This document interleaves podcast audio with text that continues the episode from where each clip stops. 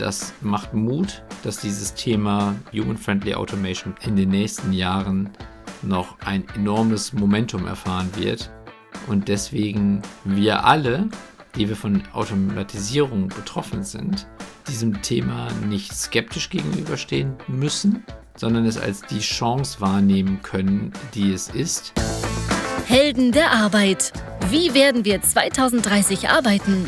Der Podcast zur Zukunft der Arbeitswelt von Daniel Schaffelt und René Tillmann.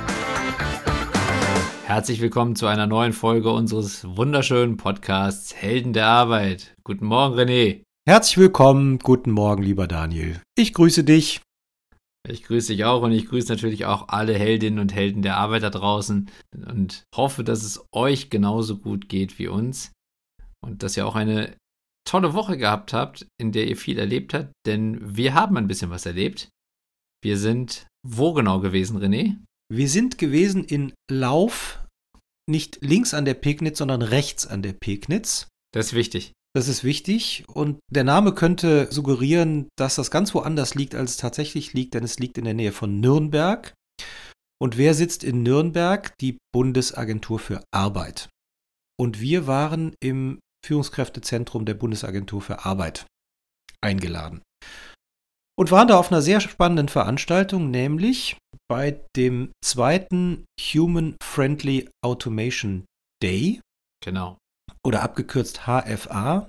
Die Abkürzung wird euch jetzt noch häufiger begegnen im Rahmen dieses Podcastes. Und wir haben auch in Folge 79 mit dem Dr. Lars Schattilow von der IBM ein umfassendes Interview geführt was ist eigentlich HFA oder die Bewegung HFA? Welche Wertekarte liegt ihr zugrunde und was sind die Ziele und wo stehen sie? Stand heute und was sind vielleicht auch Herausforderungen im Alltag? Das kann man dort alles umfangreich nachhören. Ich fasse das ganz gerne nochmal zusammen. Im Kern geht es darum, wie gelingt uns der Spagat zwischen Automatisierung und ja, hoher Beschäftigungszahl. Das zitiere ich jetzt mal von einer Teilnehmerin, der Tanja Leierer, die das, wie ich finde, ganz gut zusammengefasst hat. Also, was braucht es für eine Zukunft, in der Menschen nicht von Maschinen ersetzt, sondern unterstützt werden, zum einen? Und zum zweiten, was braucht es, damit Menschen, die immer stärker von Digitalisierung und Automatisierung betroffen sind, zum einen im Rahmen dieser Projekte frühzeitig eingebunden werden, Ängste genommen werden, diese Prozesse auch selber mitgestalten können und last not least sich so befähigen können, weiterbilden, umbilden, wie auch immer, dass sie entweder A in dieser neuen Rolle, die durch die Digitalisierung, durch die Automatisierung entsteht, sich wohlfühlen und auch zurechtfinden und auch eine sinnstiftende Arbeit finden. Oder eben auch was ja leider auch vorkommt, da muss man der Realität ins Auge schauen, wenn sie ihre angestammte Tätigkeit verlieren, a, den Mut nicht verlieren, sondern b, sich auch dort dahingehend befähigen, dass sie sich in, ja, dass sie sich auch auf andere Rollen vorbereiten können. Genau. Das heißt also, HFA ist ein, ja, eine Art Framework oder eine, eine Wertkarte, die dabei unterstützen soll, diesen Weg zu gehen, den wir ja alle auch als Unternehmen oder auch als, als Beschäftigte gerade gehen. Ob jetzt freiwillig oder unfreiwillig, sei mal dahingestellt, aber es gibt keinen Weg dran vorbei. Automatisierung wird zu einem wesentlichen Teil unserer Arbeitswelt gehören, wenn es nicht sowieso schon lange so ist. Also ich meine, in der Produktion ist Automatisierung sowieso ja schon seit Jahr und Tag ein Thema. Und eine höhere Automatisierung bedeutet ja auch immer schon, dass Unternehmen produktiver sind und damit am Ende wettbewerbsfähig bleiben. Und diese Automatisierung findet nur jetzt eben halt nicht mehr nur in der Produktion statt, sondern eben in allen Bereichen des Unternehmens und dadurch entstehen natürlich jede Menge neue Herausforderungen. Und wie du ja richtig gerade gesagt hast, geht es ja natürlich dann auch darum, auf der einen Seite die Menschen zu befähigen, in diesem neuen Zustand der Automatisierung sich zurechtzufinden und natürlich auch nicht auf der Strecke zu bleiben, beziehungsweise auch wegautomatisiert zu werden. Obwohl man dazu natürlich sagen muss, Das wird sich natürlich deswegen nicht komplett verhindern lassen. Aber auch dann ist es natürlich die Frage, wie kann man die Menschen, die dann wirklich zum Beispiel innerhalb eines Automatisierungsprozesses ihrer angestammten Tätigkeit nicht mehr nachgehen können, wie kann man die zum Beispiel weiterentwickeln, damit sie in anderen Bereichen des Unternehmens wieder Wert stiften können. Ganz genau. Das ist halt eben so der, die Idee dahinter, also die, diese, diese Wertekarte ist jetzt kein, ja, kein Toolset im Sinne von, wenn wir jetzt folgende Technologie verwenden, dann passiert das nicht. Also dann, dann werden zum Beispiel nicht ähm, irgendwie Menschen freigesetzt werden müssen oder so, sondern es geht eher darum, jedes Unternehmen, das sich mit Automatisierung beschäftigt, sollte ein, ein Wertekanon haben, nach dem es agiert. Was dann aber auch dazu führt, dass man zum Beispiel auch bestimmte Fragen auch schon von Beginn an sich selbst stellt. Also ganz wesentlich zum Beispiel die Frage, was passiert denn mit den Menschen, die dabei betroffen sind und wie nehmen wir die mit und wie binden wir die ein? Also was wir, was wir ja schon in der Vergangenheit gelernt haben, ist, und das ist jetzt auch nichts Neues, äh, das war auch in, der, in den letzten 10, 15, 20 Jahren so, immer wenn neue Systeme eingeführt wurden, gab es natürlich innerhalb der Belegschaft, das, die Beispiele kennt jeder von uns ähm, und auch jeder von unseren Heldinnen und Helden der Arbeit da draußen von, von uns, gab es immer die Stimmen oder die kritischen Stimmen. Naja, das Produkt oder das Werkzeug, wie auch immer, wurde eingeführt, ohne mit uns darüber zu sprechen. Jetzt müssen wir damit arbeiten. Ich bin kein Riesenfreund davon, aber angeblich soll ja jetzt alles besser sein. Mhm. Also das ist natürlich auch schon eine Form von Automatisierung und Digitalisierung gewesen, allerdings nicht so radikal, wie das jetzt in der nächsten Dekade passieren wird. Andrea Nahles, die Vorstandsvorsitzende der Bundesagentur für Arbeit, ja, wenn man sie zitiert, sagt sie, wir stehen vor einer Dekade der Automatisierung. Und das sehen wir natürlich, ja, das ist jetzt ähm, die 82. Folge unseres Podcasts, äh, das sehen wir natürlich ganz genauso. Ja, wir glauben, dass sich die Arbeitswelt bis 2030 dramatisch verändern wird. Und jetzt geht es darum, was möglicherweise die eine oder der andere da draußen als Binsenweisheit ansehen wird. Aber jetzt geht es darum, sich wirklich Gedanken zu machen, wie nehmen wir die Menschen im Vorfeld, während eines Projektes, aber auch nach eines Digitalisierungsprojektes mit. Und HFA hat sich zum Ziel gesetzt, so eine Art FSC-Siegel für nachhaltige Forstwirtschaft für Digitalisierungsprojekte zu werden. Also heißt, wenn Unternehmen digitalisieren wollen, sollen sie sich oder können sie sich an der HFA-Charta orientieren. Da werden auch gerade diverse Proof of Concepts verprobt, um zu schauen, wie muss so ein Projekt idealerweise umgesetzt werden was könnten Best Practices sein für Digitalisierungs- bzw. Automatisierungsprojekte?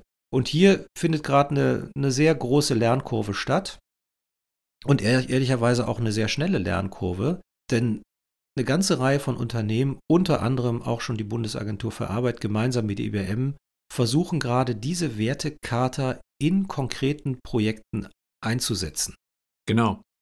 Und da haben wir ja auch Beispiele für gesehen. Also es geht jetzt gerade auch schon tatsächlich los, dass in konkreten Beispielen verprobt wird, wie gut diese Wertekarte umsetzbar ist und wie das dann am Ende sich auch auf die Unternehmen und auf die Beschäftigten in diesen konkreten Projekten auswirkt.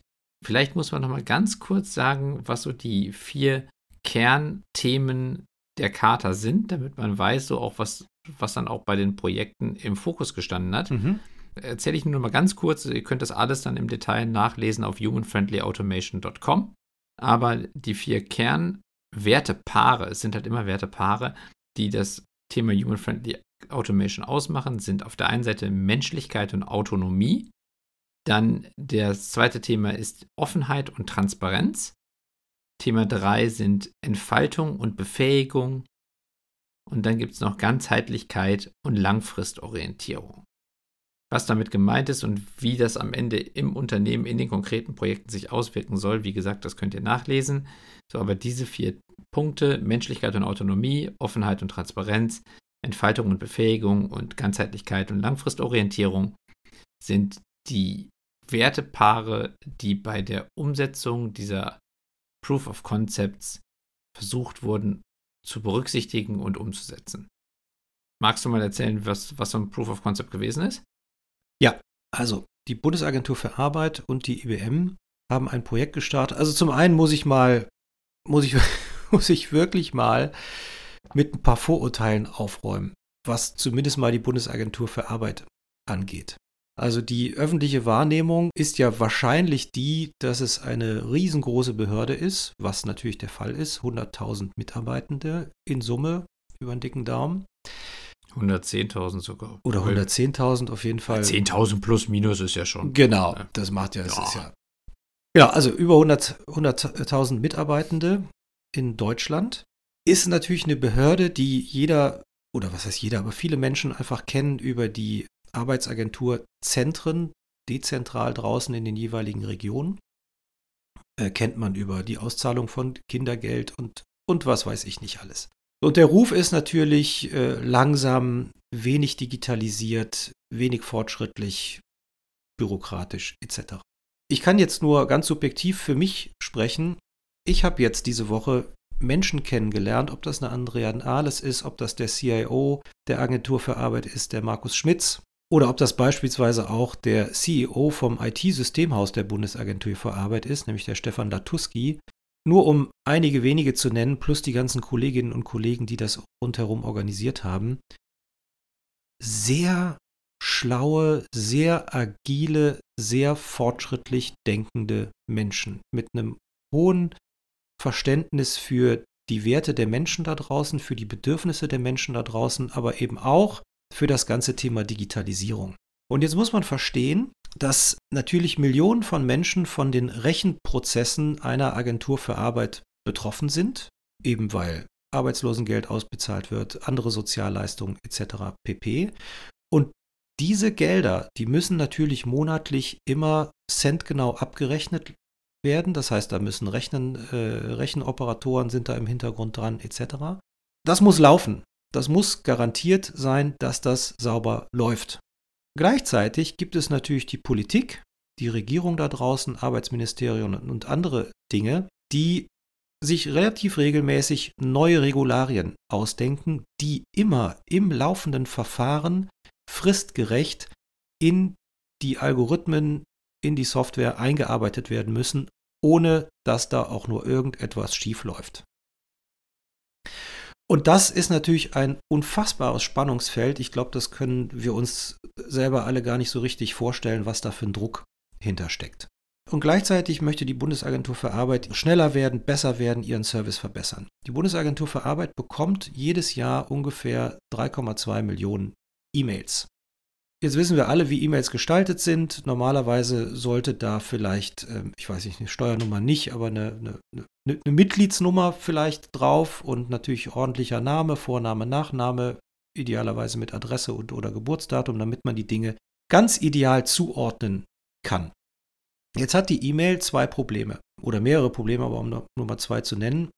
DSGVO-seitig ist es ein schwieriges Medium, weil sie tendenziell böswillig jeder einsehen könnte, wenn sie oder er denn wollte. Das ist mal das eine Thema, womit die Bundesagentur für Arbeit natürlich ein Problem hat. Das zweite Thema ist, es gibt zentrale Postfächer und eine E-Mail muss dann erstmal zugeordnet werden. Diese Zuordnung braucht viel Zeit. Wenn ich das richtig verstanden habe, sind es 20 Prozent der Arbeitszeit der Mitarbeitenden in den Service Centern, die dafür drauf geht, zu verstehen, was will dieser Mensch in dieser E-Mail? Wer ist die richtige Ansprechpartnerin oder Ansprechpartner auf Agenturseite? Und was ist das Thema? Also eine E-Mail muss klassifiziert werden. Ja, ja, so, sogar tatsächlich sogar noch ein Punkt dazu.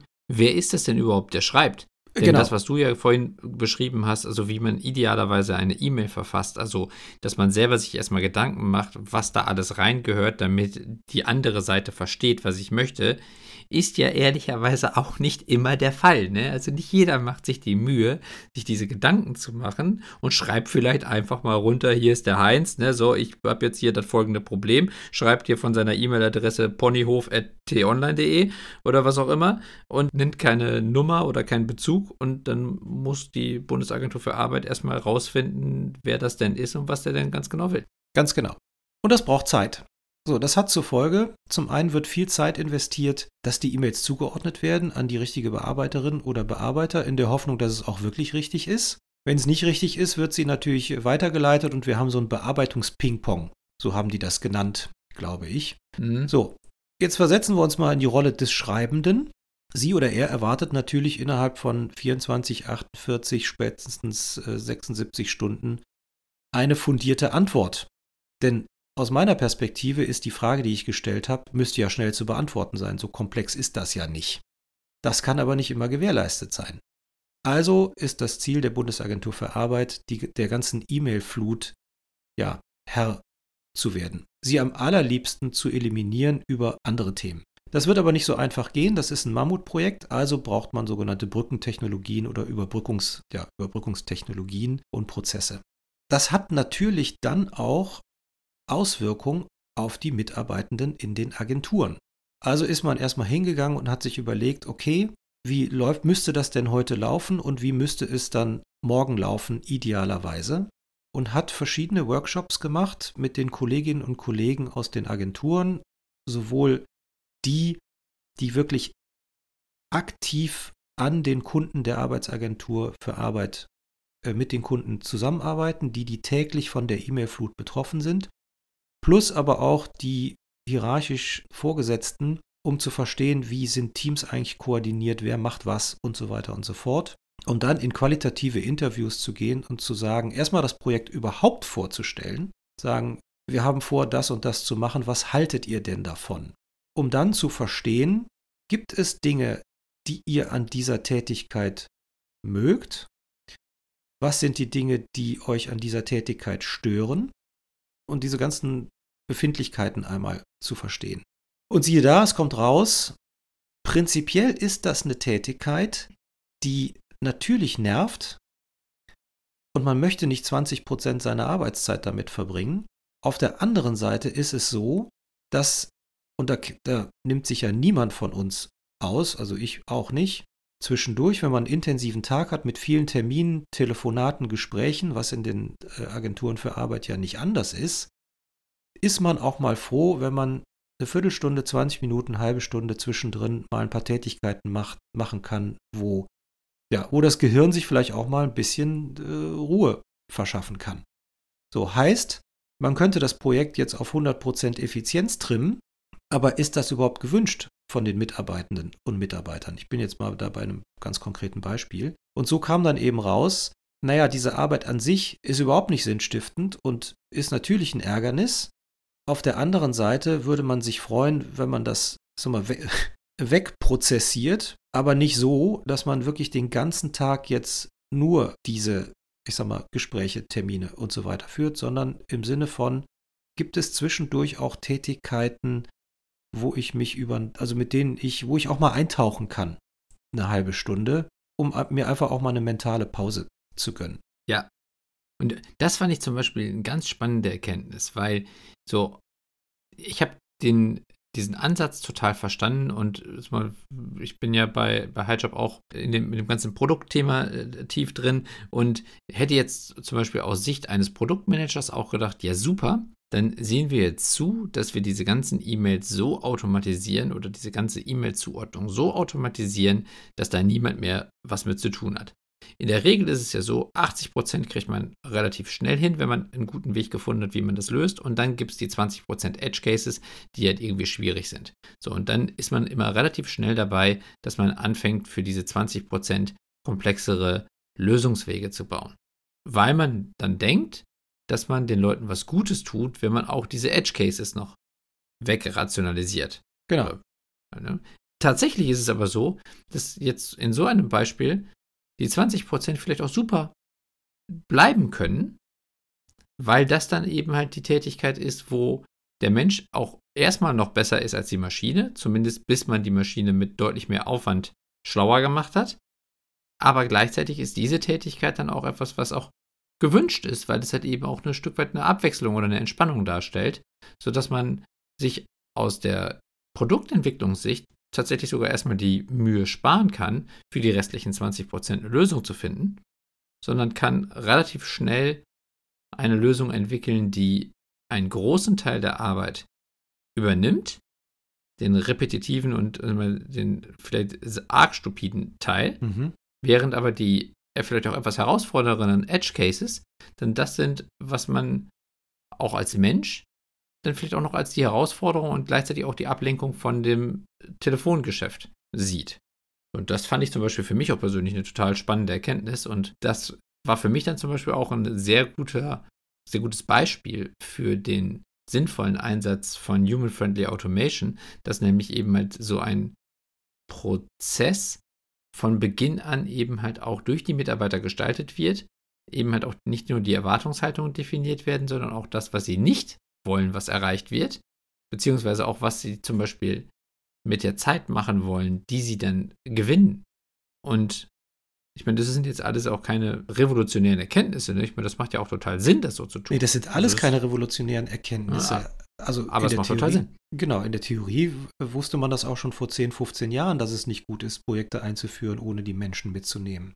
Genau. Aber was jetzt als Paradigmenwechsel vielleicht stattfinden wird, oder wir hätten jetzt die Chance, dass da äh, ein Paradigmenwechsel stattfinden kann, dahingehend, dass Unternehmen auch wirklich verstehen, es geht nicht nur um die Effizienz, sondern es geht auch um die Befähigung der Menschen für ein, ja, ich sag mal, ein glückliches Arbeitsleben.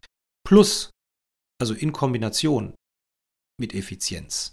Und was sich die Projektplaner als dann an Effizienz vorstellen, ist eben nicht immer übereinstimmt mit dem, was die Mitarbeitenden sich wünschen. Ja. Was jetzt auch nicht heißt, dass alles so bleiben soll, wie es ist. Darum geht es überhaupt nicht. Denn was wir dann auch gelernt haben in diesem Proof of Concept zwischen ähm, Bundesagentur für Arbeit und, und IBM, ist, die Menschen, die da befragt worden sind, freuen sich mehrheitlich auf Automatisierung, auf Digitalisierung, auf Entlastung.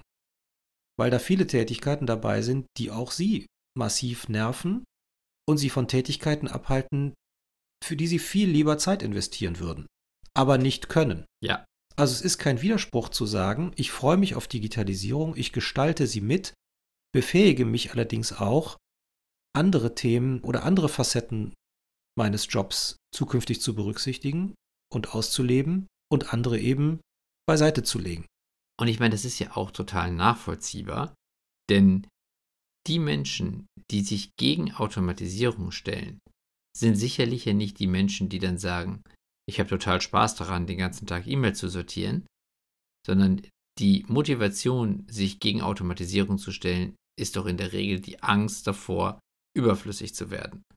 So, und wenn man jetzt in so einem Prozess versteht, dass man eben nicht überflüssig wird, sondern dass ein Teil der Arbeit, die man eigentlich, wenn man ganz ehrlich zu sich ist, auch gar nicht gerne macht, wenn die so übernommen wird, dass ich für die Tätigkeiten mehr Zeit habe, wo ich eigentlich im Moment vielleicht auch nicht meine Leistung so erbringen kann, wie ich sie gerne möchte, weil die Zeit fehlt, dann ist Automatisierung ja nicht mehr eine Bedrohung für mich als Mitarbeiterin oder Mitarbeiter, sondern dann ist es eine Erleichterung und eigentlich eine Befähigung, dass ich in meinem Tätigkeitsumfeld mich besser entfalten kann. Da sind wir übrigens tatsächlich auch bei dem genau diesem einen Wertepaar, Entfaltung und Befähigung. Mhm. Das ist eines ja der vier Wertepaare der Human Friendly Automation Charta. Aus meiner Sicht ein super spannendes Thema und ein Beispiel, das tatsächlich einfach mal aufzeigt, wohin sich das ganze Thema Human Friendly Automation entwickeln kann und eben auch entwickeln soll aus Sicht eben der Gründer. Also wir haben ja mit dem Lars Chatilo gesprochen, da hat er es ja schon erklärt. Aber was wir halt eben auch gemerkt haben, dass die anderen Unternehmen, die auch äh, an dem Tag mit dabei gewesen sind, So Unternehmen wie Audi, wie Veleda, wie Fresenius, Merck, Siemens, RWE und so weiter. IBM selber. Und was uns auch aufgefallen ist, Vertretungen der jeweiligen Unternehmen, die waren extrem hochrangig. Das heißt, das ganze Thema ist zumindest mal oben in den Köpfen der Führungskräfte angekommen. Und es wird jetzt versucht zu verstehen, wie kann ich das innerhalb meiner Organisation so einbetten, dass es auch wirklich gelebt wird. Ja. Das fand ich spannend. Ehrlicherweise kann es ja auch nur so funktionieren. Denn es wurde zwar auch mehrmals davon gesprochen, dass es so eine Grassroots-Bewegung werden soll. Also HFA, also Human Friendly Automation, soll halt eben auch von der Graswurzel auf quasi sich auch in den Unternehmen entwickeln. Das macht sicherlich Sinn, aber am Ende wissen wir halt auch, wenn es nicht auch aus der Führungsetage heraus verstanden und gelebt wird, wird es am Ende nicht funktionieren.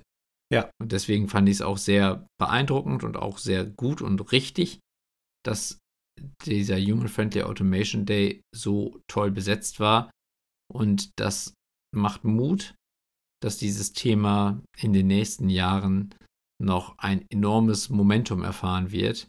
Und deswegen wir alle, die wir von Automatisierung betroffen sind, diesem Thema nicht skeptisch gegenüberstehen müssen, sondern es als die Chance wahrnehmen können, die es ist und die ehrlicherweise auch die einzige Möglichkeit ist, um am Ende in einem globalen Wirtschaftsumfeld wettbewerbsfähig zu bleiben. Ja. Denn wenn wir jetzt als, also speziell jetzt vielleicht irgendwo erstmal in Deutschland, aber meinetwegen auch in anderen Ländern, einfach dann sagen so, das ist mir alles viel zu suspekt, dann mache ich nicht mit. Ich traue dem nicht, ich habe Ängste und niemand löst sie auf. Und am Ende funktioniert, also machen wir dann tatsächlich nicht mit. Dann heißt das ja nicht, dass wir dadurch die besseren Menschen sind, weil wir da nicht mitmachen, sondern am Ende sind wir insgesamt alle die arbeitslosen Menschen, weil wir nicht mehr wettbewerbsfähig sind mit den Ländern, die das hinkriegen, Mhm. die im schlimmsten Fall vielleicht auch einfach Human-Friendly Automation nicht berücksichtigen und trotzdem automatisieren. Da kann man von halten, was man will, aber am Ende ist es ja so, wenn die Produkte auf dem Markt zu einem geringen Preis verfügbar sind, dann wird sie auch jemand kaufen.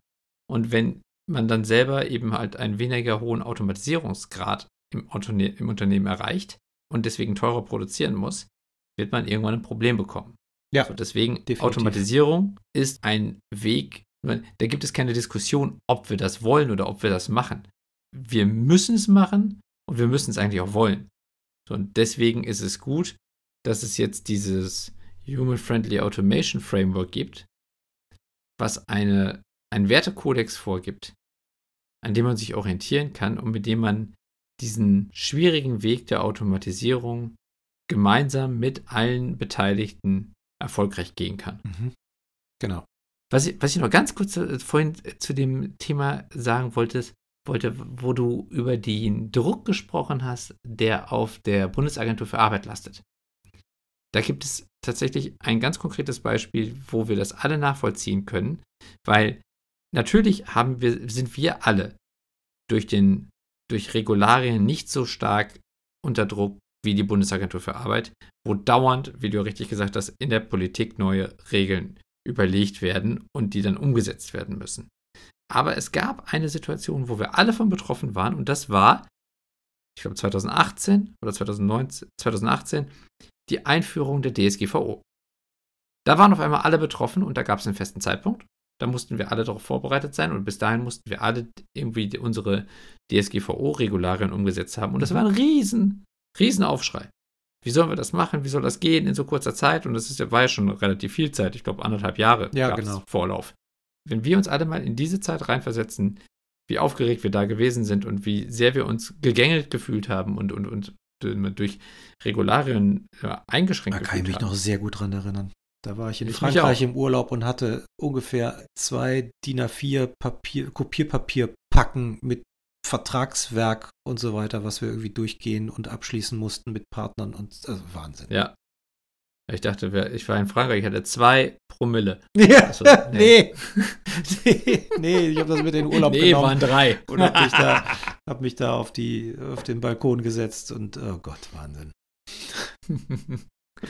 nee, aber das vielleicht mal nur so als kleines Beispiel, wie man sich in der Bundesagentur für Arbeit quasi permanent fühlen muss. Ich glaube, so kann man das mal ein bisschen begreifbarer machen, weil das ist mir da auch nochmal bewusst geworden und da muss ich sagen, da habe ich hohen Respekt ja, für die auch. Menschen, die da arbeiten und die sich da wirklich auch sehr nachvollziehbar oder sehr glaubwürdig, sehr intensiv bemühen, dass wir alle am Ende diesen Service so nutzen können, wie er da ist. Und ich glaube, dass da tatsächlich auch dieses Zeitalter oder dieses Jahrzehnt der Digitalisierung, was da Frau Nahles ausgerufen hat, da, da wird sich eine Menge tun. Natürlich im Rahmen der Möglichkeiten, die durch die Regulierung vorgegeben sind. Und da haben wir ja auch festgestellt, es gibt ja auch Menschen, die immer noch mehr regulieren wollen, was auch immer man davon halten kann. Aber trotzdem glaube ich, dass da eine Menge passieren wird. Deswegen, das fand ich auch nochmal einen ganz, ganz positiven Nebeneffekt, da mal einen Blick hinter die Kulissen so der Bundesagentur für Arbeit werfen zu dürfen. Ja, das fand ich auch wirklich faszinierend. Das ist doch ein schönes Schlusswort. Absolut. Liebe Heldinnen und Helden der Arbeit, seid ihr auch schon mal mit Automatisierung, Digitalisierung so in Berührung gekommen, dass ja, ihr eingebunden worden seid? Dann teilt uns das doch gerne mit. Was waren eure Erfahrungen im positiven wie vielleicht auch im negativen? Ansonsten hört gerne die Folge zum Thema HFA mit einem der Mitinitiatoren, dem Dr. Lars Chatilo von der IBM, auch zu finden wie alle anderen Folgen auf Spotify, Google, Deezer, Apple Podcast, Amazon Music und so weiter und so fort. Und Kommentare bitte gerne an die Helden der Arbeit at highjob.me und wer mehr über uns und die Helden der Arbeit erfahren möchte, findet die Infos unter heldenderarbeit.me. Oder auf LinkedIn. Oder auf LinkedIn. Gehabt euch wohl. Macht's gut, habt eine gute Woche und dann hören wir uns bald wieder. Ciao, ciao. Danke, tschüss. Das war eine weitere Episode der Helden der Arbeit von Daniel Schaffelt und René Tillmann.